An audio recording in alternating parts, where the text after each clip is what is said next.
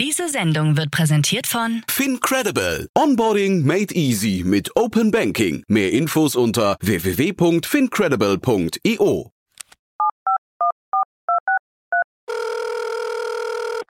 Hey, listen, I need some money. What do you need the money for? I've got a business proposition for you.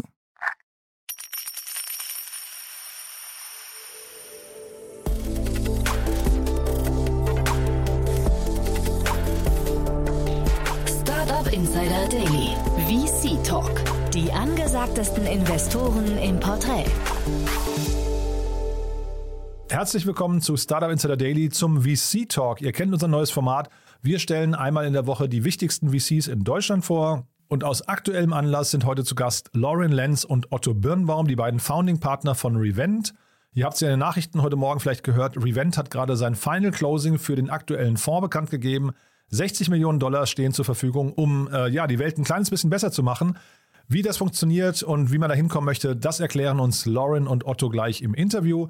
Kurz noch der Hinweis auf das Gespräch vorhin. Um 13 Uhr war bei uns zu Gast auch ein Weltverbesserer, Christian Rahn, der General Manager Deutschland von Otovo, ein Unternehmen, das Solaranlagen vertreibt und installiert und dafür gerade 30 Millionen Euro eingesammelt hat. Und ja, genau, das ist auch ein tolles Gespräch, kann ich euch auch nur empfehlen. Das, wie gesagt, findet ihr, wenn ihr in eurem Feed ein klein bisschen zurückscrollt. Das war das Gespräch vor diesem hier. So, damit genug der Ankündigung. Jetzt kommen noch kurz die Verbraucherhinweise und dann kommen Lauren Lenz und Otto Birnbaum von Revent.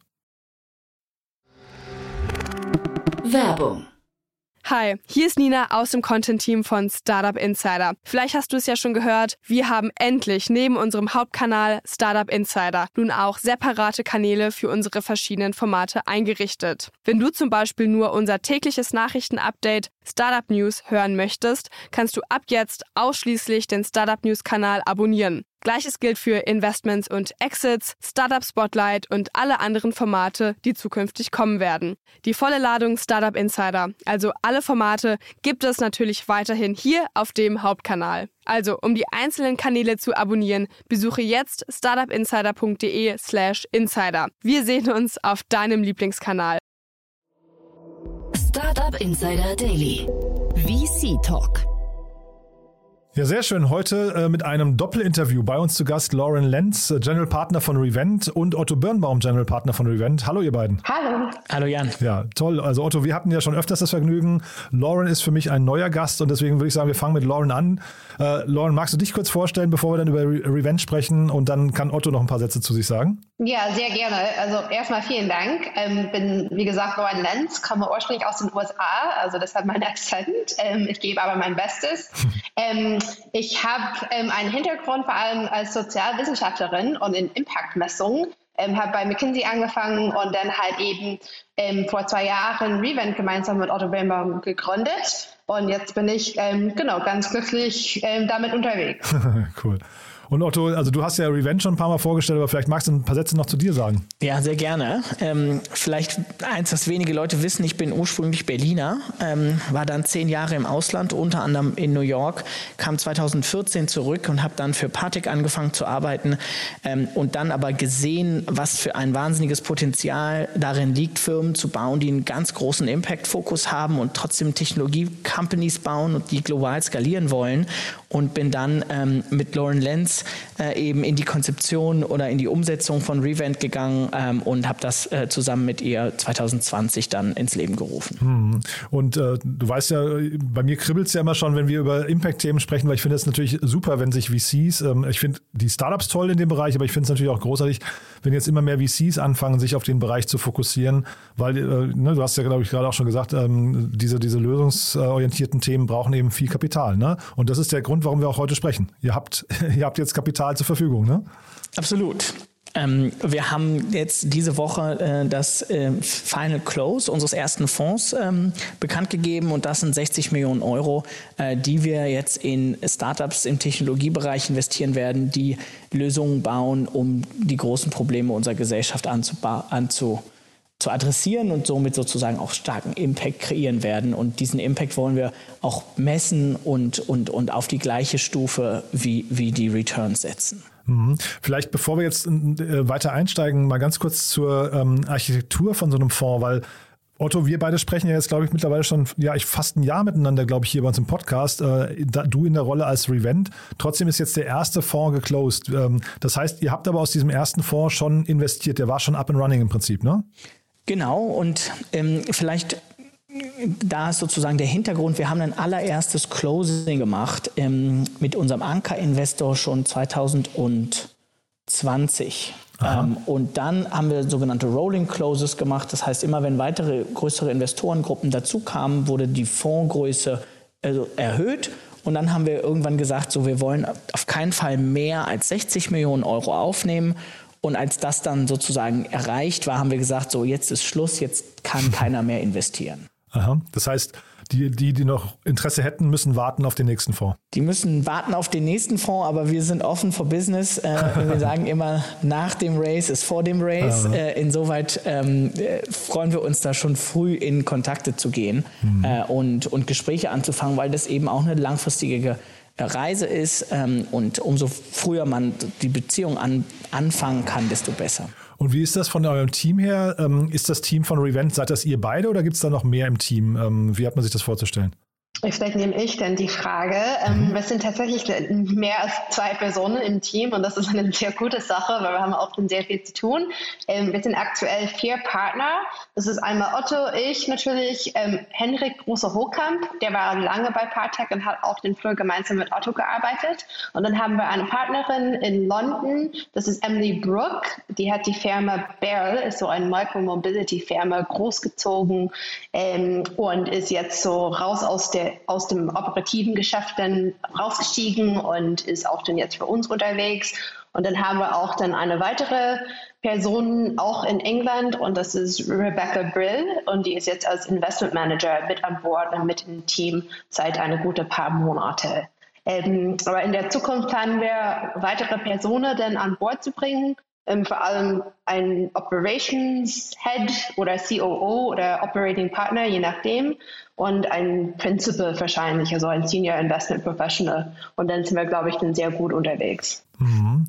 Und wenn du jetzt sagst, ihr habt zwei Leute in UK und dann du kommst aus den USA, Otto war lange in den USA, guckt ihr schon global oder guckt ihr europaweit oder guckt ihr auf Deutschland mit euren ganzen, äh, mit, den, mhm. mit den Investments, mit dem Dealflow? Also vor allem europaweit, aber wir nennen das so ähm, Geographic Europe. Also da ist halt England auch den, ähm, ein Teil und auch so die Nordics, wo wir ganz starke Teams im Impact-Bereich sehen. Ähm, also wir konnten rein theoretisch schon ein paar Deals raus, außerhalb von Europa machen. Ähm, werden wir vielleicht auch mal tun. Ähm, aber wir haben trotzdem ein ganz klares Fokus auf Europa und vor allem natürlich auch auf Deutschland, weil wir haben hier auch dann ähm, ja schon ein sehr gutes Netzwerk und wie du sagst, Otto ist schon seit Jahren in Berlin unterwegs ähm, und hat hier schon was aufgebaut. Und, und, wie ist das so von den Branchen her? Also wir können ja gleich mal über die einzelnen ähm, Geschäftsfelder oder die einzelnen äh, Geschäftsmodelle sprechen, über die ihr investiert. Aber wo steht denn generell Europa jetzt im Vergleich zur Welt, was das Thema Impact Investing angeht? Also jetzt mal rein der Bereich, auf den ihr euch generell kümmert. Ist da Europa weiter vorne oder weiter zurück im Vergleich zu, ich sag mal, USA oder China oder so weiter? Ähm, ja, ich, ich kann die Frage auch dann beantworten. Ja. Ich, ähm, ich würde sagen, ähm, also Amerika hat wahrscheinlich, ähm, also war ganz früh bei dem Thema so Impact und Purpose dabei. Mhm. Und, und wahrscheinlich so im Platz zwei, würde ich sagen, war England schon seit Jahren sehr gut in so vor allem Klimabereich, im Health-Bereich waren die ja unterwegs. Ähm, in diesem Sinn hat Deutschland schon ein bisschen Catch-up zu tun, ähm, mhm. aber die Welle hat vor einer gut paar Jahren dann angefangen. Also es ist erst sehr früh, ähm, aber wir sehen jeden Tag immer mehr Teams, die halt was in, in unsere Investmentbereichen, das ist einmal Klima, einmal Food Tech, einmal Health und einmal Empowerment, ähm, die was jetzt denn, denn aufbauen wollen. Ähm, also ich denke, in den nächsten Jahren wird Deutschland wahrscheinlich schon, ja, also in der ersten drei Stellen sein. Mhm. Und wie hängen diese Bereiche zusammen? Also vielleicht könnt ihr uns da mal jetzt ein bisschen durchführen. Warum habt ihr euch für diese Bereiche entschieden? Ähm, äh, sind die stark miteinander verbunden oder ist das jetzt von euch eher eine auch aus persönlichen Präferenzen getriebene äh, aus, Auswahl? Ja, ich ähm, kann jetzt ja mal anfangen. Ähm was wir uns angeschaut haben, ist, was sind eigentlich die großen Trends, die uns die nächsten 10, 20, 30 Jahre bewegen werden. Ja, das ist ein Klimawandel, das ist ein demografischer Wandel, das ist ein technologischer Wandel und das ist sozusagen kein Wandel in in der Mobilität zwischen Schichten. Ja, das, wir nennen das Inequality of Opportunity. Ähm, und das sind so Makrotrends. Und dann haben wir uns angeschaut, okay, von diesen Makrotrends, was heißt das? Was, welche Probleme entstehen daraus und wie können diese über Technologie adressiert werden? Ja, Klimawandel, es wird sozusagen immer wärmer, wir haben immer mehr CO2-Ausstoß. Was können wir technologisch machen, um den CO2-Ausstoß zu reduzieren? Und dann haben wir uns angeschaut, okay, wir sind jetzt kein Hardware-Investoren und haben jetzt auch keine, keinen 5 Milliarden Breakthrough Energy Fund, sondern wir machen Early Stage VC. Ja, das heißt, mit einem 60 Millionen Fonds schreiben wir Tickets zwischen 200.000 und 2 Millionen. Ähm, damit können wir jetzt keine Firma investieren, die im ersten Schritt erstmal 10 Millionen braucht, um eine, um eine, um eine Fabrik aufzubauen. Und wenn man das dann, diese Filter übereinander legt, also wie, welche Geschäftsfelder gehen in diese großen Makrotrends rein? Wo sind technologischer Fortschritt, die sozusagen neue Infrastruktur aufbauen, die wiederum viel im, ich sag mal, Light Capital Bereich liegt. Ja, das muss nicht nur Software sein, das können auch andere Technologien sein. Ähm, und das sind sozusagen dann unsere vier Felder, wo wir gesagt haben, da ist das besonders gut. Zum Beispiel im, im Klimatech-Bereich, da kann sozusagen äh, ja einen Datenplay zu einer äh, Veränderung des Verhaltens führen und das wiederum einen großen Impact auf die CO2-Emissionen haben. Ähm, und, und so kamen wir auf die, auf die vier Geschäftsfelder, weil wir sehen, da ist sozusagen der größte Overlap. Mhm. Ich finde das mit Climate Tech total nachvollziehbar. Jetzt bei, bei ähm, sagen wir mal, Wellbeing, könnt ihr mich vielleicht nochmal durchführen. Wie, wie passt das da rein? Ähm, ich fange mal an. Äh, und zwar im, im Wellbeing äh, geht es bei uns sozusagen um, um, um drei Themen. Das eine ist, wir äh, wollen die Kosten des Gesundheitssystems mhm. über technologischen Fortschritt reduzieren. Weil wenn wir zurück zu unserem Makrotrend gehen, wir haben eine demografische Veränderung, wir werden immer älter, dann können wir unser Gesundheitssystem uns langfristig zum aktuellen Zeitpunkt, wenn wir so bleiben, schwierig leisten weil wir sozusagen immer älter werden und am, mit steigendem Alter die Kosten des Gesundheitssystems auch signifikant teurer werden. Das heißt, wir brauchen Technologien, die die Kosten runterbringen. Ja, die, die Testkosten, die Diagnostikkosten, die Arztkosten und so weiter und so fort. Das heißt, wir suchen im Gesundheitsbereich prinzipiell nach drei Themen. Das einmal die Kosten runterzubringen fürs System, ähm, die Qualität zu erhöhen oder auch den Zugang ähm, einfacher möglich zu machen. Ja, sei es über Telemedizin oder äh, über andere ja, Services, dass sozusagen der Zugang zur ärztlichen Versorgung und zur gesundheitlichen Versorgung da besser ist. Mhm. Es gibt ja immer diesen, diesen Konflikt zwischen ähm, Profit und Purpose. Ne? Das sind ja so zwei Themen, die oft, äh, also wo man oft sagt, die stehen im Widerspruch miteinander. Wie seht ihr das denn? Das ist ja bei euch, glaube ich, ganz interessant, weil ihr müsst ja wahrscheinlich als VC, müsst ihr ja trotzdem, obwohl ihr so ein bisschen Purpose-driven seid an der Stelle, ne? oder vielleicht sogar stark Purpose-driven, müsst ihr wahrscheinlich das Thema Profit hinterher, also das dürft ihr gar nicht ignorieren, oder? Ja, genau. Also ich glaube, wir sehen das eigentlich ganz anders und sehen überhaupt in unseren Bereichen zumindest sehen wir ja überhaupt keinen Konflikt zwischen Purpose und Profit. Und im ganzen Gegenteil haben wir schon die These, dass genau wegen einem Purpose werden diese Firmen besonders profitabel sein. Mhm. Ähm, dass wenn die halt ein ganz großes Probleme mit Technologie dann gut umgehen oder an, rangehen, dann werden die genau deswegen eigentlich dann auch so groß. Die können auch dann die beste Talente mit in die Firma ziehen die profitieren ganz stark von den Rückenwinden gerade. Die profitieren auch natürlich dann von der Politik, was sich jetzt gerade vor allem so im Themenbereich, aber nicht nur schnell ändert. Ähm, und wir sehen schon, es ist halt jetzt quasi ja eine so nächste Welle, nächste Generation von Companies, die wirklich Profit und Purpose super kombinieren können. Und das ist genau die These von Revent. Mhm. Man hat ja, glaube ich, auch das Gefühl, dass dieses Thema immer präsenter wird. Ne? BlackRock, äh, der Chef von BlackRock, der CEO, hat ja irgendwann mal äh, ausgegeben, dass sie, glaube ich, nur noch in Firmen in, äh, investieren, die zumindest äh, ESG-konform sind in irgendeiner Form. Ähm, äh, seht ihr das insgesamt bei den, bei den Investoren auch? Also seid ihr da, ich nehme an, ihr wart vor zwei Jahren vielleicht noch alleine auf weiter Flur und heute hat sich das schon vielleicht ein bisschen mehr äh, normalisiert fast, oder? Ja, total.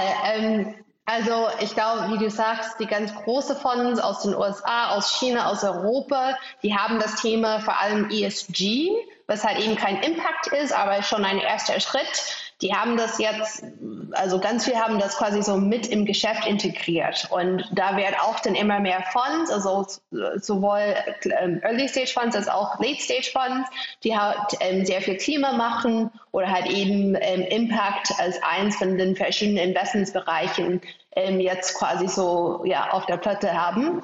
Ähm, also das hat sich in den letzten zwei oder drei Jahren wirklich ganz stark verändert ich finde, das ist halt insgesamt eine ganz gute Sache, weil wir brauchen immer mehr von solchen Companies, von, von Geld in, in solchen Bereichen und auch dann eben von solchen Fonds. Und wir glauben auch dann schon, es wird immer mehr. Ähm, und das ist ganz gut so. Gibt es denn in, in Europa, ähm, um nochmal die Brücke zu schlagen zum europäischen Ökosystem im Vergleich zu Amerika, gibt es denn hier äh, so, so, ich weiß nicht, Vordenker oder Leuchtturmfiguren. Also in den USA, ähm, Otto, wir haben ja schon mal zu, zum Beispiel schon mal in unserem Podcast über Al Gore gesprochen. Ist ja so eine, so eine Leuchtturmfigur oder auch Bill Gates. Ne? Das sind so Personen, auf die guckt man halt. Vielleicht Elon Musk im weitesten Sinne. Wir haben in Europa jetzt äh, Greta Thunberg. Das ist natürlich eine, eine, spannende Person. Aber haben wir auf der Business-Ebene auch ähm, solche Leute, auf die ihr hochguckt? Also ich fange ich fang mal an. Ne? Lauren hat eigentlich den, den besseren US-Vergleich sozusagen. Ähm, ähm, ähm, ich glaube, wir sind am Anfang, was das in Europa angeht. Ähm, und ich glaube, das ist sozusagen schön zu sehen, wie Firmen so eine Art sozusagen eine Tesla eine komplette Industrie umgekrempelt hat und mhm. wir sehen insgesamt, dass die USA, wie du schon sagst, prinzipiell sowohl im Technologiebereich als auch im, ja, im Capital Markets Bereich oft ein paar Jahre vorkommt. Das heißt, wir glauben, das wird sozusagen erst in Europa ankomme. Aber wir sehen in Europa auch erste große Firmen. Äh, äh, wir sehen einen Babylon Health in, in England. Äh, in Berlin gibt es einen Amboss. die bauen sozusagen ähm, eine Software für Ärzte, um, um bessere Diagnosen zu machen. Ähm, die sind jetzt noch verhältnismäßig klein. Ja, die sind noch nicht an, an der Börse gelistet. Aber das liegt halt daran, dass das Ökosystem noch kleiner ist. Das mhm. heißt, wir glauben, es gibt in, in Europa momentan fünf bis zehn große Firmen. Ja, wir haben über so einen Volta äh, am Montag gesprochen, mhm. Jan. Ja. Äh, das kommt jetzt gerade mhm. und deswegen machen wir eben auch einen Seed-Fonds, weil wir glauben, dass in den nächsten zehn Jahren die nächsten Giants erwachen werden. Mhm. Das sind halt die, die Companies, ne? aber ich meine jetzt auch so Personen, also hat man, hat man das Gefühl, dass da, da entsteht wirklich so richtiger medialer Druck, auch darauf will ich eigentlich hinaus, weil das Thema insgesamt, vielleicht können wir uns da nochmal durchführen, äh, die Themen, mit denen ihr euch beschäftigt, die brennen ja fast. Ne? Also wir, wir haben ja richtigen Zeitdruck. Dass wir, wir dürfen ja im Prinzip jetzt, also jeder Tag, der, an dem nichts passiert, ist ja ein verlorener Tag eigentlich, ne?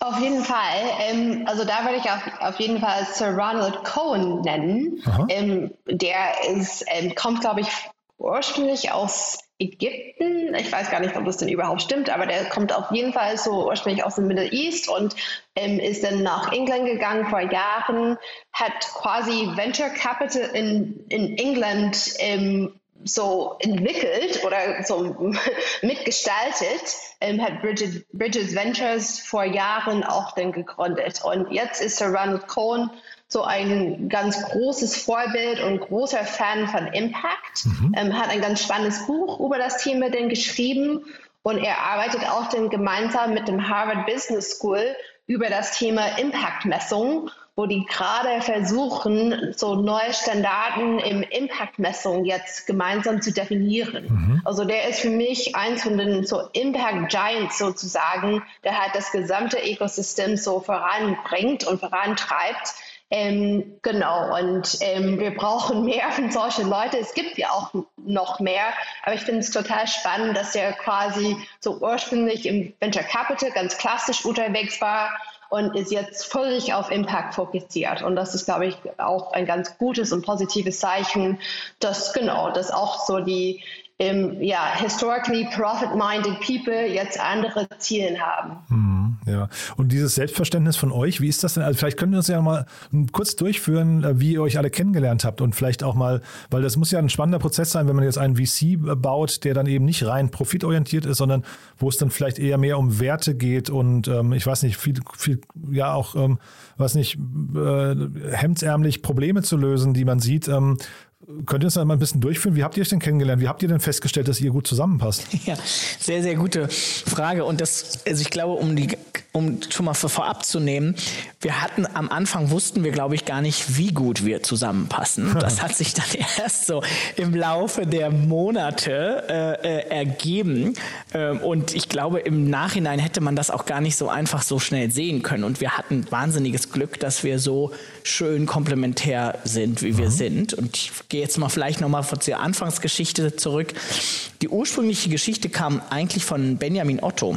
Aha. von der Otto-Familie.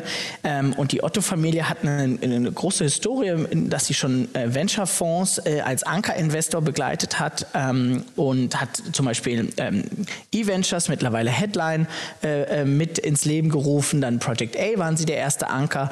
Und so wollte Benjamin Otto eigentlich einen Impact äh, fokussierten Fonds aufsetzen und hat dann zusammengearbeitet mit, mit Louis äh, Hahnemann am Anfang, der hat ihm geholfen, das mit zu konzipieren und zu mhm. sagen, wie könnte das denn aussehen, welche Phase, ähm, welche geografischen Fokus, welche Themen wären da interessant. Und ähm, Lewis hat dann ähm, äh, Lauren gefunden, weil das ganz klar wurde, wenn wir einen Impact Fund aufbauen, dann müssen wir Impact messen und wir müssen es managen und wir müssen es definieren äh, und wir brauchen einen Experten, eine Expertin äh, in dem Bereich. Ähm, und äh, dann hat Lauren mich wiederum gefunden und gesagt, okay, wir brauchen auch noch jemand, der ähm, Invest, äh, Invest, äh, Investitionserfahrung hat und für dieses Thema brennt. Ähm, und dann haben Lauren und ich angefangen, äh, und sozusagen, äh, ja, ich sag mal, vor knapp zwei Jahren zu unterhalten und zu gucken, wie könnte man sowas aufsetzen um dann ein halbes Jahr später zu sagen, ja, wir sind hier auf einer Wellenlänge, wir machen das jetzt. Also wir haben uns gut miteinander unterhalten und sind auch mal in den Urlaub gefahren, drei Wochen äh, ähm, und, und haben viele Workshops miteinander gemacht und haben wirklich geguckt, ob das passt. Aber ich glaube, so richtig festgestellt, wie gut es eigentlich passt, haben wir dann, als wir wirklich angefangen haben, miteinander zu arbeiten und als der Fonds dann eigentlich schon losging. Und vielleicht noch ein kleiner Punkt dazu, ähm, was, also wir sind halt, wie Otto schon gesagt hat, wir sind wirklich sehr komplementar sehr unterschiedliche Personen, ähm, haben auch sehr verschiedene Hintergründe. Otto ist quasi der Optimist im Team, was sehr gut ist. Ich glaube, ich sehe Sachen teilweise ein bisschen, ja, also bin halt teilweise ein bisschen kritisch oder gehe halt ein bisschen tiefer in die Details rein, weil ich halt auch so einen, einen Forschungshintergrund habe. Ähm, aber das funktioniert wahnsinnig gut und ich glaube, es ist insgesamt eine super Sache, dass wir solche diverse Perspektiven auch von verschiedenen Ländern ähm, mitbringen und eben auch ähm, deswegen ja, besser mit verschiedenen äh, Leuten so umgehen können. Ich hätte mir ja fast gewünscht, dass es andersrum, ne? dass du als datengetriebene Person optimistisch bist und, und Otto vielleicht ein bisschen skeptisch. Ja? ja, nee, das ist leider nicht der Fall. Da sind wir doch ziemlich klischee. Ja, kannst du mal vielleicht, das ist ja spannend, Lauren, vielleicht mal, du hast ja vorhin gesagt, ähm, Impact messen ist dein Thema. Kann, kann, also ich, ich weiß gar nicht, wie kann man denn Impact messen? Ja, sehr gute Frage. Ähm, man kann das messen, ähm, Insofern, dass man ganz klare, transparente KPIs, also Impact-KPIs definiert. Und im Klimabereich sind die KPIs jetzt meistens doch ziemlich klar. Das geht um Carbon Emissions, das geht um Biodiversity, das geht ums Wasser im sozialen Bereichen, so Bildungsthemen, Gesundheitsthemen, da muss es halt immer sehr unterschiedlich sein, weil halt ein MedTech-Startup macht natürlich wirklich äh, ganz andere Sachen als was im Empowerment-Bereich. Und dann ist es extrem wichtig, so ein, man nennt das so ein Theory of Change. Also was, was wollen wir denn ändern, wie und warum und warum glauben wir, dass wir halt die Sachen vorantreiben werden. Ähm, man muss das dann ganz klar definieren und daraus ein paar ganz klare Impact-KPIs definieren.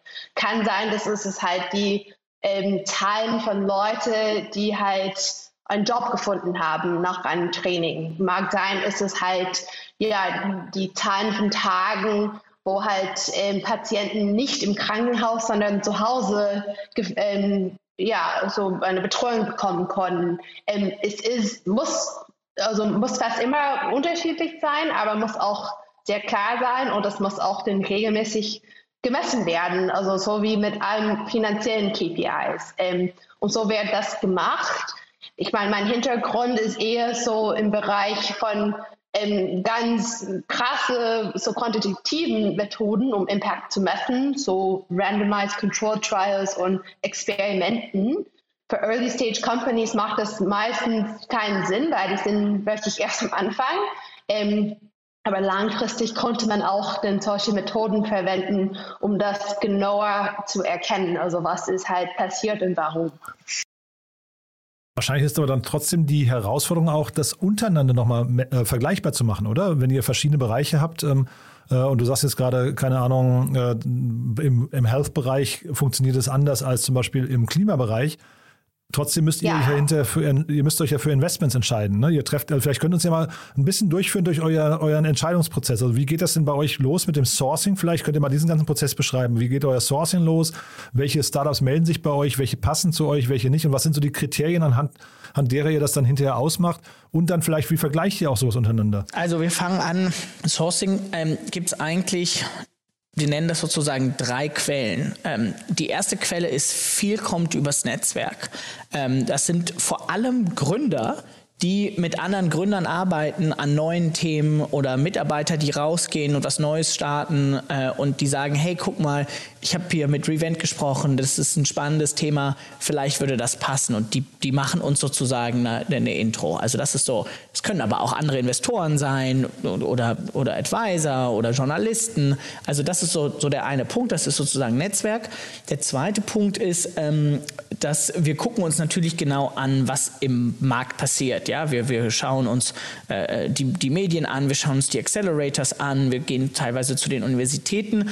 Und der dritte Punkt ist, wir äh, machen sogenannte Deep Dives. Das heißt, wir schauen, sagen, okay, wir möchten ein Investment machen im Next Generation Food Bereich, ja, Infrastruktur für Alternative, für Cell-based äh, oder, oder Alternative Dairy. Ähm, was, was, was muss dafür passieren? Und dann machen wir einen Research und gucken, okay, was sind die einzelnen Komponenten der Value Chain, welche Player gibt es in dem Bereich, wen sehen die, was sind die Probleme und werden sozusagen Experten in so Minifeldern. Ähm, und dann schauen wir, okay, passt das in unsere These? Und da ist sozusagen ein zwei Filter, die wir drüber legen. Der erste Filter ist, wenn das erfolgreich ist, gibt, führt das zu einem signifikant positiven Veränderung für die Gesellschaft oder für den Planeten. Das ist sozusagen der erste Filter. Und der zweite Filter, wenn das erfolgreich ist, wie groß wird das und wie groß ist der finanzielle Erfolg? Kann der unseren Fonds mehrfach zurückzahlen, ja oder nein? So, und wenn die beiden Punkte sozusagen als Filter äh, zutreffen, dann schauen wir uns an, wie sieht das Team aus, wie das Geschäftsmodell aus, der Markt aus und, und, und gucken dann, ob das für uns ein Investment ist oder nicht. Ja, finde ich sehr spannend, diesen, diesen thesengetriebenen Bereich. Ich meine, das, das haben ja erstmal viele VCs laufen ja mit oder gehen ja mit Thesen an den Markt, aber ist das nicht der, fast der spannendste Bereich dahinter, wenn man anfängt, sich eine Branche anzugucken oder, oder eine Problemlösung zu identifizieren und dann auf die Suche zu gehen? Und äh, wie, wie, wie einfach ist es denn eigentlich da auch ein Startup zu finden, was dann genau dieses Problem entsprechend äh, löst? Oder hat man dann oft auch mit den Startups irgendwie ganz komische Diskussionen, weil ihr eine andere Überzeugung habt als das Startup? Also es ist auf jeden Fall super spannend, eine These zu definieren und damit auch auf den Markt zu gehen. Ja, ich ne? glaube, für die Gründer macht es auf jeden Fall auch den mehr Spaß, mit einem Fonds zu sprechen, der halt eine Ahnung zu dem Thema hat. Genau, weil ne? wenn es halt irgendwie so ja, reactive ist, dann weiß man nicht unbedingt so viel über den Markt, über den Problemen, über die existierenden Technologien ähm, und so weiter und so fort. Ähm, also das ist auch dann unsere Präferenz, ähm, so dann auf den Markt zu gehen. Ähm, und ich glaube, es ist meist für den Gründer auch dann eine einfach bessere Erfahrung. Ähm, es ist manchmal der Fall, dass wir eine ja, mögliche Lösung identifiziert haben und trotzdem kein passendes Team oder Company finden. Ja, das Ähm, wollte ich fragen. Das ist frustrierend, oder? ja, natürlich ist es frustrierend. ähm, und man wünscht, also man wünscht sich auf jeden Fall, dass es teilweise anders sein konnte. Ähm, oder manchmal findet man was und es sieht total spannend aus, aber die sind für uns dann schon zu weit oder die sind halt, ja, es passen nicht gerade zu, zu, zu unserem Fonds. Ähm, ja, das kann auch sein. Ähm, aber ich glaube, das ist insgesamt eine meistens ja, sehr gute Art und Weise, auf, auf den Markt zu gehen. Ähm, und wir werden auch dann in, in, der Zukunft immer mehr so Thesis-Driven Investing machen. Ähm, ja, hm. genau. Und die Kriterien, du hast, ihr habt ja vorhin schon gesagt, 200.000 bis 2 Millionen habe ich gerade mitgeschrieben. Ne? Das, das ist die Spanne, in der mhm. ihr euch bewegt, ne? Genau, ja. Ja.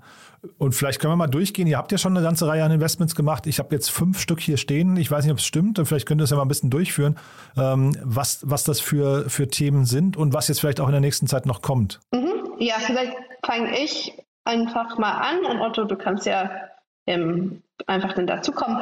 Ähm, also offiziell haben wir schon eigentlich neun Investments gemacht. Ah ja.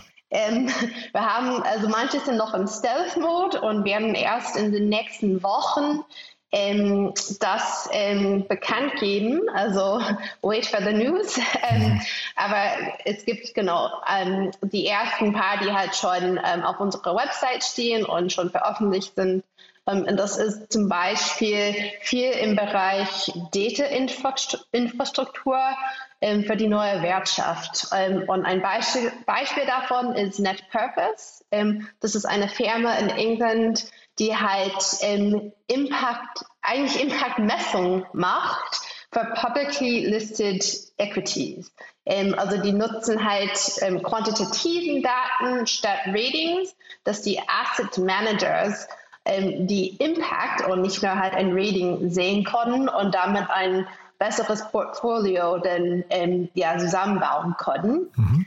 Ähm, also auch im Bereich so Infrastruktur und Daten haben wir Severa. Das ist eine Firma aus, aus England. Ähm, also die machen halt ähm, so ein Audit. Also die nutzen so künstliche Intelligenzen, um ein Audit von Nature-Based Offsets denn zu machen. Also die werden in der Zukunft quasi ähm, ja, so Moody's of Voluntary Offset Projects ähm, und sollte auch dann in den Voluntary Carbon Exchanges mit integriert werden in der Zukunft. Ähm, aber es sind schon von vielen großen ähm, Firmen denn, denn benutzt. Ähm, genau, und auch im Bereich ähm, so Data und Transparency ist ein Company Breakroom. Es ist eben so in unserem Empowerment-Bereich, ähm, weil die sind stark auf so hourly und blue-collar Workers fokussiert.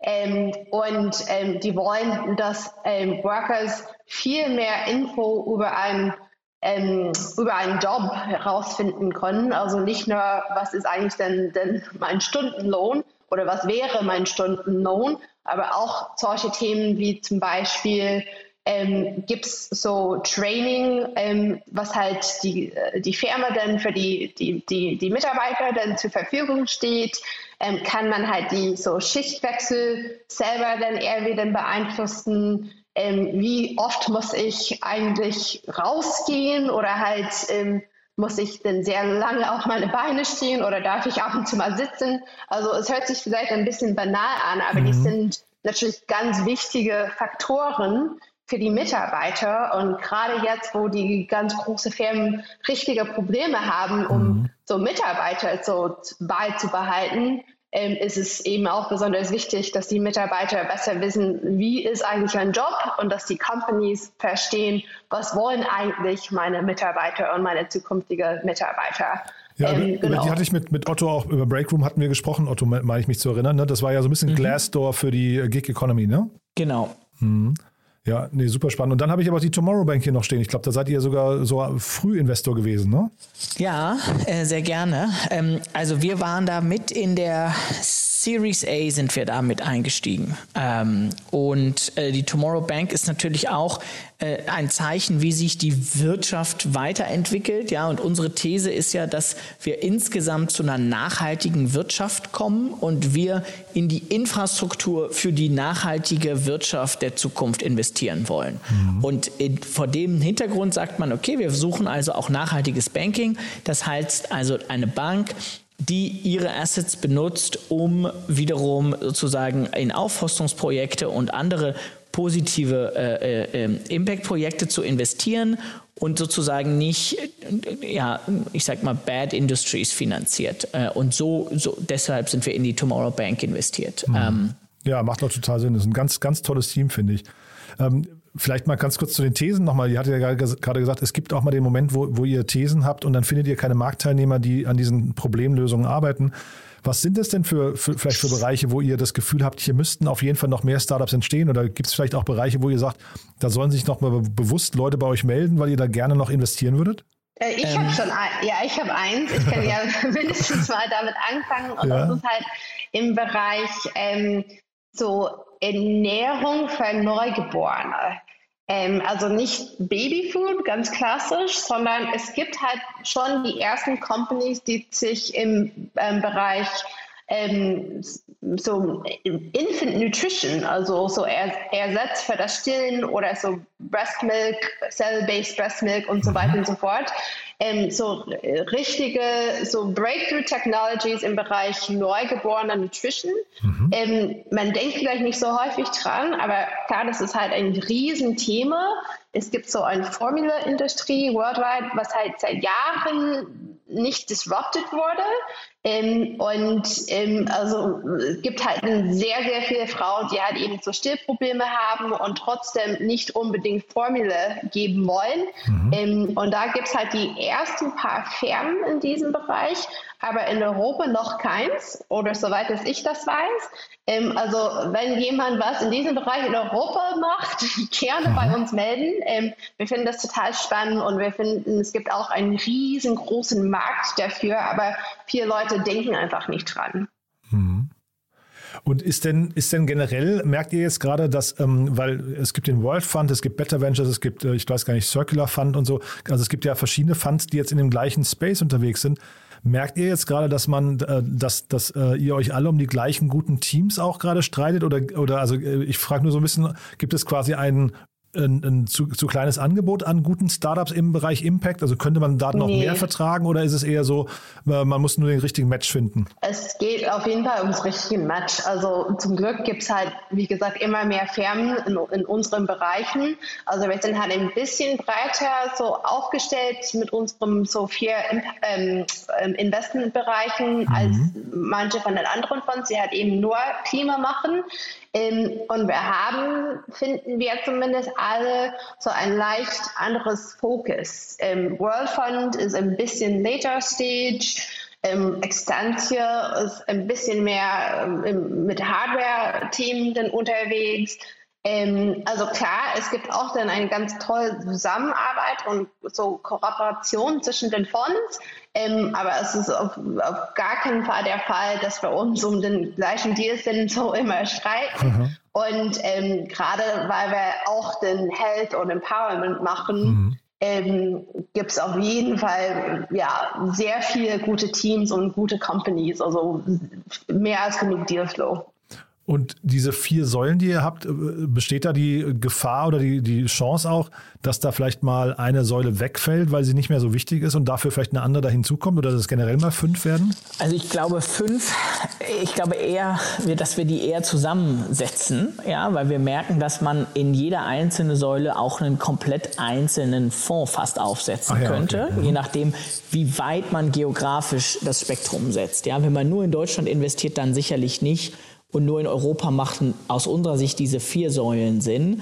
Ähm, aber zum Beispiel eine Extantia macht ja auch sehr viel global und deswegen sind sie sozusagen ein bisschen Säulenthema mehr fokussiert auf wirklich so Deep Tech Climate Topics. Mhm. Ähm, ähm, während wir auch über den Healthcare-Bereich und auch das Thema, was Lauren angesprochen hat, Infant Nutrition, das ist kein, das ist kein Klimathema, das ist ein Healthcare-Thema. Mhm. Ja, das heißt sozusagen Cell-Based Infant Milk. Ähm, ist etwas, da würden wir jetzt mit den ganzen anderen Fonds eigentlich nicht, nicht in den Wettbewerb gehen, äh, weil das eben im, im Healthcare-Bereich ist. Ähm, wir glauben, dass wir trotzdem äh, ja, uns kontinuierlich der Markt wird sich weiterentwickeln und wir werden uns weiterentwickeln. Das heißt, dass wir diese vier Säulen, und ich will die auch noch mal kurz wiederholen, ich weiß gar nicht, ob wir die überhaupt schon genannt hatten, das ist Klimatech, Foodtech, Healthcare und Empowerment, mhm. ähm, ob, wie sich diese sozusagen, wie sich der Markt entwickeln wird und ob, ob man da sozusagen äh, nochmal ajustiert. Ähm, aber bisher kommen wir mit den vier Säulen eigentlich sehr, sehr gut zurecht und wir finden, das gibt uns genug Bandwidth, in die einzelnen wirklich tief einzutauchen und den Markt gut zu verstehen und gleichzeitig auch genug Marktgröße, dadurch, dass wir eben diese vier Industrien haben, als wenn wir jetzt nur Klima hätten zum Beispiel. Mhm. Gibt es denn bei euch eigentlich irgendwelche Kriterien, so, so No-Gos, wo ihr sagt, das ist so Red Flags, wo ihr dann auf jeden Fall nicht investiert? Ich kenne das bei anderen Fonds, die sagen dann, ich weiß nicht, Waffen, Glücksspiel, Porno oder was weiß ich was, ne? Aber das ist jetzt bei euch klar, ihr habt eure vier Säulen. Aber gibt es innerhalb dieser Säulen nochmal irgendwie Kriterien, wo ihr sagt, das funktioniert dann nicht? Also es, ne, es gibt ja so zum Beispiel Greenwashing. Es könnte ja sein, ein, ein Unternehmen verkauft sich grüner als es ist oder ich weiß nicht, der Gründer hat irgendeine dubiose Vergangenheit oder also gibt es da Themen? Ja, ähm, ja, vielleicht fange ich denn, denn mal an. Ähm, ja, auf jeden Fall. Also wie du sagst, so Waffen und Porno und Dings, also das natürlich ist für uns ein No-Go. Also die ganze so Negative ESG-Screening auf jeden Fall. Ähm, aber bei uns ist es auch der Fall, wir müssen stark daran glauben, dass die Firma wirklich einen großen Impact haben können. Und wenn der Impact am Ende doch so marginal sein soll, mhm. dann fällt es für uns, fliegt das denn raus. Und ich meine, wir haben in der Vergangenheit schon Teams und Firmen gesehen, die halt eine ganz interessante Technologie entwickelt haben, aber trotzdem, wo wir dann denken, das ist eher so Marginal Optimization und kein richtig ja, tiefer Impact. Ähm, und deshalb ist es für uns ähm, kein Investment Case. Ähm, und dann dazu klar, also wenn wir halt nicht an, also wirklich vom Team überzeugt sind, denn gerade weil wir halt so früh investieren, wir müssen auf jeden Fall vom Team komplett überzeugt sein. Und wenn es nicht der Fall ist, aus irgendwelchen Gründen, egal ob es halt so ein, ja, schlechte Referenzen ist oder halt eben, weil der Gründer oder die Gründerin was komisch in der Vergangenheit gemacht hat, ähm, könnte auch sein.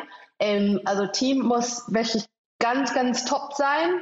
Ähm, und der Markt muss halt groß genug ähm, sein.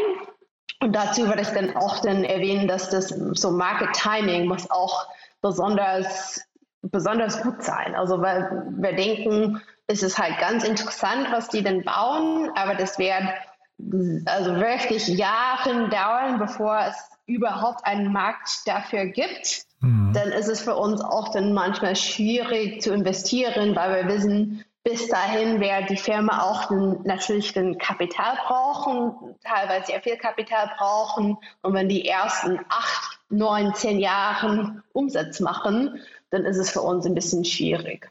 Das heißt, das ist für euch ein großes Kriterium, wie viel, wie kapitalintensiv so eine Lösung ist, ja?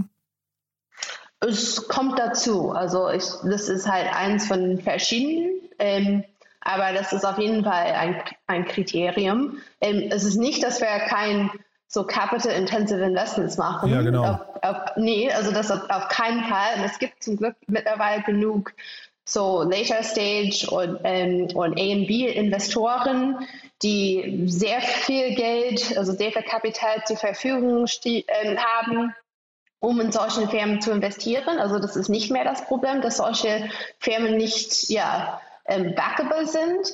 Ähm, aber wenn wir halt ähm, den Eindruck haben, dass die Firma erstens so sehr kapitalintensiv ist und zweitens eine sehr, sehr lange Zeit brauchen werden, um Umsatz zu machen, ähm, dann fragen wir uns schon, ob wir eigentlich so der richtige Partner sind als ein ja, 60 hm. Millionen Early Stage Fund. Ja, ist äh, interessant, weil ich hätte jetzt zum Beispiel gedacht, dass große Probleme auch großes Kapital benötigen. Ne? Wenn man jetzt zum Beispiel, ich weiß nicht, so, nehmen wir mal Plastik im Meer oder sowas. Ne? Das, das so, so, ein Thema kriegst du wahrscheinlich mit kleinem Geld nicht gelöst und trotzdem brauchen ja solche, solche ähm, Unternehmen dann, die sowas angehen möchten, brauchen ja trotzdem auch einen Early Stage Fund, der sie vielleicht erstmal anschiebt, oder?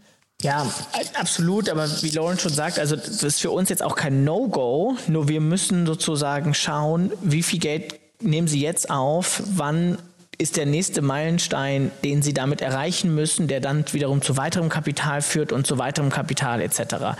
Und wenn wir das Gefühl haben, dass Sie jetzt erstmal sehr, sehr viel am Anfang brauchen und dann eine ganze Weile brauchen, bis sie den nächsten Meilenstein für die nächste Finanzierung erreichen, da müssen wir dann halt einfach schauen, ob das in unser Modell passt. Hm. Jetzt kommst du ja von Partec, Otto. Ne? Das heißt, äh, Partec ist ein großer französischer Fonds, ähm, wirklich sehr aktiv. Ähm, das heißt, du bist nah dran auch an der ganzen, sag mal, äh, ich sag mal in Anführungszeichen normalen VC-Szene, der etablierten VC-Szene. Äh, guckst du denn mittlerweile anders auf Geschäftsmodelle? Gibt es Geschäftsmodelle, die, die vielleicht jetzt gerade groß finanziert werden, wo du vielleicht ab und zu mal mit dem Kopf schüttelst und sagst, hm, das ist eigentlich aus ähm, Impact-Gesichtspunkten eigentlich fatal, dass da jetzt, also äh, ich will jetzt gar keine Beispiele nennen, weil ich dir nichts in den Mund legen möchte, aber gibt es denn Dinge, wo du sagst, hm, da, da ist eigentlich eine, eine vielleicht ein bisschen äh, eine seltsame Entwicklung am Markt? Ja, also sagen wir mal so, ich würde das äh, als Optimist und positiver Mensch würde ich das äh, wie folgt formulieren. Mir macht es wahnsinnigen Spaß, auf Themen zu arbeiten, wo ich das Gefühl habe, die für unsere Kinder noch relevant und positiv relevant sein werden. Ähm, und das führt einfach zu einer wirklichen Fulfillment und einfach großer Freude an dem, an dem Job. Und es ist, glaube ich, schon eher eine Berufung in diesem Fall. Und das ist ein großes Glück. Und dass ich meine Zeit damit verwenden kann, Technologien anzuschauen, die uns wirklich weiterbringen und uns als Gesellschaft weiterbringen und auf die man stolz sein kann, das finde ich einfach großartig.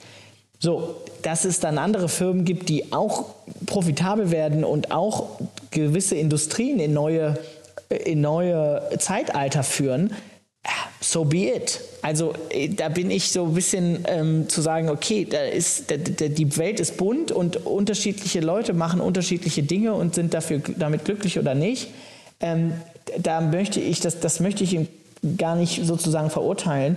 Aber ich bin froh, dass ich für mich gefunden habe, Things that matter. Und vielleicht auch nochmal fürs Protokoll, wir gucken uns das auch aus einer ganz klaren VC-Perspektive an. Ja? Kann das skalieren? Ist das interessant für einen klassischen VC? Äh, wie, wie schnell, wie groß kann das werden? Also es ist nicht so, dass wir, wir, wir, wir machen eben VC-Investments, die auch aus einer Impact-Perspektive signifikant positiv die Welt verändern. Aber eigentlich sind die meisten eben auch relevant für klassische VCs. Mhm eine sehr diplomatische Antwort, muss ich sagen. weil ich auch. Ja, nee, weil tatsächlich, also ich hätte mir jetzt gedacht, dass gerade wenn man Things That Matter, dass, dass man dann vielleicht auch manchmal so sagt, es gibt auch Things, die don't matter und dann äh, hat man vielleicht so ein bisschen den Ärger, dass dann da trotzdem sehr viel Geld äh, investiert wird, was vielleicht an anderer Stelle fehlt. Deswegen war eigentlich so die Brücke. Finde ich aber auch legitim, Otto, wenn du sagst, damit, du möchtest da keinem auf die Füße treten. Ja, ja und auch da und nochmal, ich bin vielleicht insgesamt ein sehr positiver, friedvoller Mensch. So. ähm, aber auch da, ich sehe das so, das eine muss auch erstmal das andere hervorbringen. Wir hatten ganz am Anfang darüber gesprochen, dass die USA schon weiter ist. Mhm. Und Lauren hatte auch Sir Ronald Cohen in Europa erwähnt. Der hat 20 Jahre Venture Capital gemacht. Der, wenn man seinen Wikipedia-Eintrag anschaut, dann sieht man, der hat Venture Capital nach England gebracht und erfunden. Mhm. Ja? Der kam aus Venture Capital und hat dann Impact Venture Capital erfunden. Mhm. Ja, und arbeitet jetzt auf Regierungsebene mit ganz vielen Regierungen zusammen. Wie kann man strukturell mehr Geld in Technology for Good stecken? Mhm. So, und diese Evolution, die haben wir noch vor uns in Kontinentaleuropa. Und dafür braucht es aber auch erstmal klassische E-Commerce-Geschäftsmodelle, wo man versteht, wie mache ich eigentlich Online-Marketing, wie hyperskaliere ich eigentlich, wie mache ich eigentlich Fundraising. Und wir sehen jetzt oft die Gründer, die so in der zweiten, dritten Generation sind, die das in der ersten, zweiten Generation gemacht haben, die jetzt da rausgehen und sagen, ich habe das gemacht, ich habe es gelernt, ich muss jetzt eigentlich nicht mehr arbeiten. Ich bin jetzt Anfang 40, ich möchte das jetzt benutzen, um unsere Welt zu verbessern Und die nächste Firma, die ich baue, die ist im Impact-Bereich. Und da möchte ich auch einen Venture Capital Fonds haben, der das genauso sieht wie ich mhm. und der nicht nur allein auf Profite guckt. Also das heißt eine Mischung jetzt aus Optimismus und vielleicht Gelassenheit und Geduld, ja? Vielleicht. Ja, super. Du dann vielleicht als äh, ihr beiden noch als letzte Frage noch mal kurz äh, euer Umgang mit dem Team. Also wenn, wenn ihr jetzt, äh, wenn jetzt ihr irgendwo investiert habt, könnt ihr eins eurer Beispiele mal nehmen oder auch einfach abstrakt. Äh, wenn ihr investiert, wie nah seid ihr denn an den Teams dran? An welchen Stellen könnt ihr noch helfen, Hilfestellung leisten oder sagt ihr eher, ihr lasst die in Ruhe und ihr freut euch, wenn die einmal im Vierteljahr reporten und äh, gut ist es? Nee, also wir arbeiten schon relativ eng mit den Gründern gemeinsam und das macht auch wahnsinnig viel Spaß und das versprechen wir ja auch, dass wir halt da sein werden, wenn die uns brauchen. Ähm, also das heißt, wir haben meistens schon ein oder zweimal im Monate mindestens ein Touchpoint. Kann ein Call sein, kann ein Board sein, kann einfach dann über WhatsApp sein ähm, wenn halt die Teams besondere Unterstützung brauchen im Bereich Pricing oder Go-to-Market oder Hiring, da sind wir auf jeden Fall mit dabei und helfen sehr proaktiv damit. Ähm, sind teilweise so abends spät auf WhatsApp mit dem Gründer. Wir vernetzen die Gründer sehr gerne mit Potential Hires, mit Kontakten aus unserem Netzwerk, die halt Erfahrung mit dem Problem haben. Ähm, also das machen wir immer, sage ich mal so. Ähm, und dann so unsere so Specialities, ähm, das ist auf, äh, auf, auf jeden Fall einmal so Impact North Stars zu definieren, mhm. weil wir sagen ja immer, wir bringen so insgesamt so ein Mission Alignment mit im Board oder mit im Investor Call und fragen auch dann immer nach dem, ja, nach dem Purpose, nach dem Mission, nach dem, nach dem Impact. Ähm, und dann machen wir mit, wirklich mit jedem Team, machen wir so am Anfang Kickoff-Workshops mit einem Impact-Sprint, wo wir halt die äh, Impact-KPIs definieren und über Impact-Messungen sprechen und ähm, eine Impact-Strategie gemeinsam entwickeln. Ähm, das machen wir ja immer. Ähm, und dann beim Fundraising, da machen wir auch den meisten Sprints mit den Gründern quasi vor, vor dem Raise, sie sagen, okay, was sind eure Meilensteine dieses Jahres? Was muss erreicht werden, um einen Super Series A zu raisen? Ähm, und wie können wir euch am besten Unterstützung, äh, unterstützen mit Intros, mit äh, Pitch Practice, mit Storyline, Practice und so weiter und so fort, um ja die beste Runde zusammenzubringen.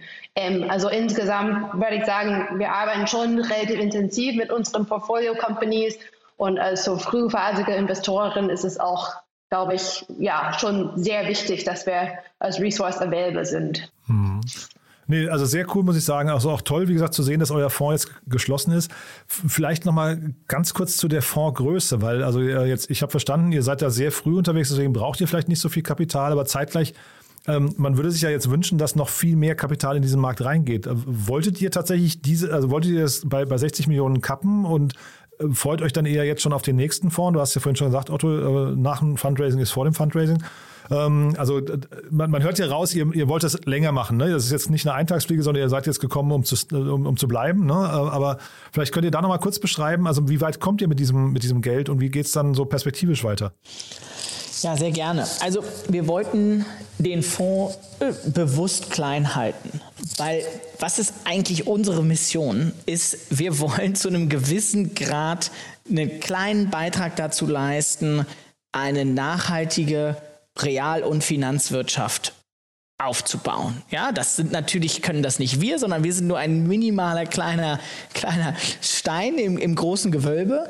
Ähm, aber was heißt das? Was passieren muss? Die, die Dinge, die passieren müssen, ist, die Kapitalmärkte müssen fragen, was machen die Firmen neben den finanziellen KPIs? Wie sind sozusagen der ökologische Footprint? Wie sieht der, der Footprint für die Mitarbeiter aus, etc.? Und aber die Rendite muss auch stimmen dafür, so dass die Kapital in diese, ich sag mal, Assets fließen kann. Und der Grund, und das war jetzt vielleicht ein bisschen längere ähm, Erklärung, aber der Grund, warum wir den Fonds bei 60 Millionen gekappt haben, ist, dass wenn wir einen, einen großen Exit haben und 600 Millionen zurückspielen, dann haben wir ein 10x auf dem Fonds. Wenn wir einen 300 Millionen Fonds haben und einen 10x darauf haben wollen, dann müssen wir 3 Milliarden zurückspielen. Und wenn wir im Durchschnitt am Ende noch 10 Prozent halten, dann müssen wir Firmen für 30 Milliarden verkaufen. So, das heißt, es ist viel einfacher, einen hohen Multiple und eine hohe Rendite auf einer kleinen Basis zu erreichen, als auf einer großen Basis. Ähm, und unser Punkt ist, wir wollen zeigen, man kann sehr gut attraktive Returns, sozusagen Top-Class-Returns im Impact-Tech-Bereich erwirtschaften. Und um uns es selber ein bisschen einfacher zu machen, wollten wir jetzt nicht mit einem 250 Millionen Fonds anfangen. Ähm, so, dass wir vielleicht, sagen wir mal so, der Markt hat sich auch gerade in den letzten sechs bis zwölf Monaten nochmal signifikant verändert. Mhm. Da muss man mal schauen, ob es sinnvoll ist, für den nächsten Fonds vielleicht einen Tick größer das zu machen. Aber vielleicht geht der Markt auch wieder ein bisschen zurück. Ja, so. Ja, mhm. also ähm, es ist ja nicht so, dass das irgendwie jetzt in Stein gemeißelt stehen bleibt. Ähm, aber Deswegen war für uns 60 Millionen eine Fondsgröße, mit der können wir ein signifikantes Portfolio aufbauen. Ja, wir planen insgesamt 30 Investments zu machen. Ähm, wir können, äh, ähm, wir müssen nicht min unbedingt 20% Ownership halten wie andere Fonds, weil wir können auch mit 5 oder 10% sozusagen noch signifikanten Returns für den Fund generieren.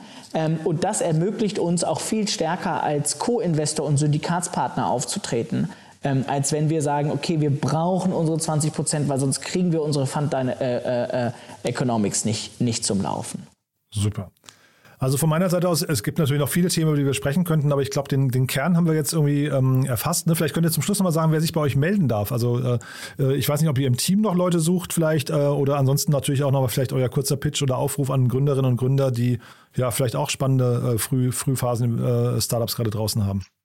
Ja, sehr gerne. Also in, für Revent als Team selbst, da suchen wir aktuell ein Head of Operations oder ein Chief Operating Officer, also alle, die halt ähm, gute Erfahrungen in Ops gemacht haben und sich für solche Themen wirklich brennen und gern für einen Impact-Focused Fund arbeiten würden, gerne bei uns melden. Ähm, das auf jeden Fall. Und wir werden, wie gesagt, demnächst wahrscheinlich auch so ein, ein Principal ähm, hiren. Ähm, also Leute, die halt vor allem gute, frühphasige Investmenterfahrungen, ähm, egal ob als Angel oder als Early Stage Investor schon gesammelt haben und natürlich auch ein richtiges Leidenschaft für unsere Themen mitbringen. Das ist uns schon extrem wichtig. Ähm, gerne bei uns melden. Ähm, genau, und dann würde ich sagen, ähm, Teams, die halt in Europa unterwegs sind, in unseren Bereichen was Spannendes und defensible und skalierbar aufbauen werden, was auch zu einem signifikanten Impact ähm, und auch eben eine gute Rendite ähm, erzielen werden, auch dann gerne bei uns melden. Ähm, also wir sind über info at revent.vc erreichbar ähm, oder natürlich auch dann auf LinkedIn jederzeit. Super. Ja, dann danke ich euch beiden. Glückwunsch nochmal zu der, ja, zum, zum Closing. Ist wirklich toll. Und dann bin ich gespannt auf die 30 Investments. Also ein Teil gibt es ja schon, aber auf die nächsten 25 oder so. Oder, oder nee, es gibt ja welche im Stealth-Modus. Dann sind es noch 22, die noch kommen. Aber ich freue mich auf jeden Fall drauf. Dank, danke euch, dass ihr hier wart, ja? Vielen lieben Dank. Bis bald, ne? Vielen Dank, Jan. Ciao. Mach's gut. Ciao. Werbung Hi, ich bin Paul, Product Manager bei Startup Insider und hier, um dir kurz unser Podcast-Verzeichnis vorzustellen. Mit einer wachsenden Liste von bereits über 10.000 Episoden ist unser Podcast-Verzeichnis die größte Sammlung deutschsprachiger Podcasts rund um die Themen Unternehmertum, Technologie, Digital Marketing und mehr. Nutze jetzt die verschiedenen Filter, um Podcasts zum Beispiel nach ihrem Themenschwerpunkt, Gästen oder Erscheinungsdatum zu sortieren, damit du genau das findest, was dich interessiert. Also, wenn das was für dich ist, dann besuche jetzt ganz einfach unsere Plattform auf startupinsider.de/slash insider. Startup Insider Daily VC Talk. Die einflussreichsten Akteure der Investorenszene im Porträt. So, das waren Lauren Lenz und Otto Birnbaum, die beiden Founding Partners von Revent. Und damit sind wir durch für heute. Ich hoffe, es hat euch wieder Spaß gemacht. Ich fand es großartig. Mir macht das immer große Freude, gerade diese Impact-Themen, das merkt ihr wahrscheinlich auch. Da steckt wirklich so viel ja, Optimismus. Ich glaube, das war gerade das Wort, was sich hier so ein bisschen durchgezogen hat. Das steckt da auf jeden Fall immer drin. Und deswegen freue ich mich immer sehr, wenn wir hier Lösungen für die ja doch großen Herausforderungen unserer Zeit präsentieren können. Ja, und dementsprechend schaut euch Revent mal an. Überlegt doch vielleicht auch mal, wer diesen Podcast noch hören sollte aus eurem Bekannten- und Freundeskreis. Dann schon mal vielen Dank fürs Weiterempfehlen und ansonsten euch einen wunderschönen Tag und hoffentlich bis morgen. Ciao, ciao. Diese Sendung wurde präsentiert von Fincredible. Onboarding made easy mit Open Banking. Mehr Infos unter www.fincredible.io.